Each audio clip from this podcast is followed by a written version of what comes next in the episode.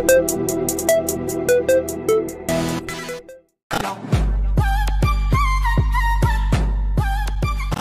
consegui interpretar que meu paciente está fazendo uma atividade física intensa. O que, que eu faço agora, Igor?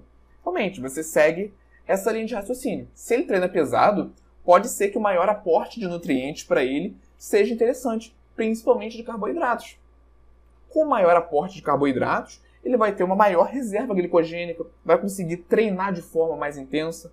Para o ganho de massa muscular, isso vai ser extremamente positivo. Para a performance, nem se fala.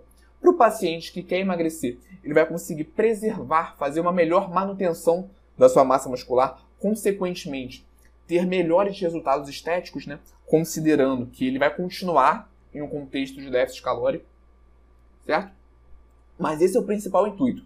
Quando nós falamos de recomendações de carboidratos para diferentes objetivos, como por exemplo, ganho de massa muscular, que a gente tem uma recomendação de 4 a 7 gramas por quilo, esses é, marcadores podem ser um, um norte para gente.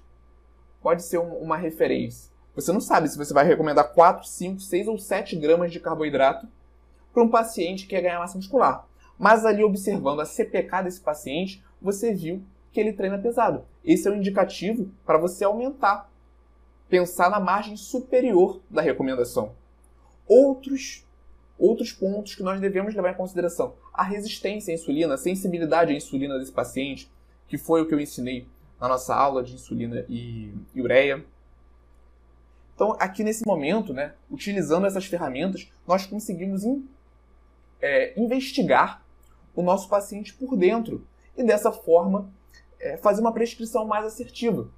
A gente não fica apenas com a anamnese, com aquele recordatório para nos pautar. A gente tem mais, marcadores mais específicos, mais profundos, por assim dizer. Outro ponto que a gente tem que considerar na hora de é, pensar na recomendação para o nosso paciente, o consumo dele usual. Quanto que ele consome de carboidratos hoje? Ah, Igor, o meu paciente está consumindo 4 gramas de carboidrato por quilo. Só que eu vi na CPK dele que ele treina pesado e ele tem uma excelente resistência à insulina. Então, nesse caso, seria extremamente interessante você aumentar um pouquinho essa recomendação de carboidratos. Então, essas são as ferramentas que nós vamos utilizar para fazer uma prescrição mais assertiva para o nosso paciente, certo? E aí, Nutri, gostou desse corte?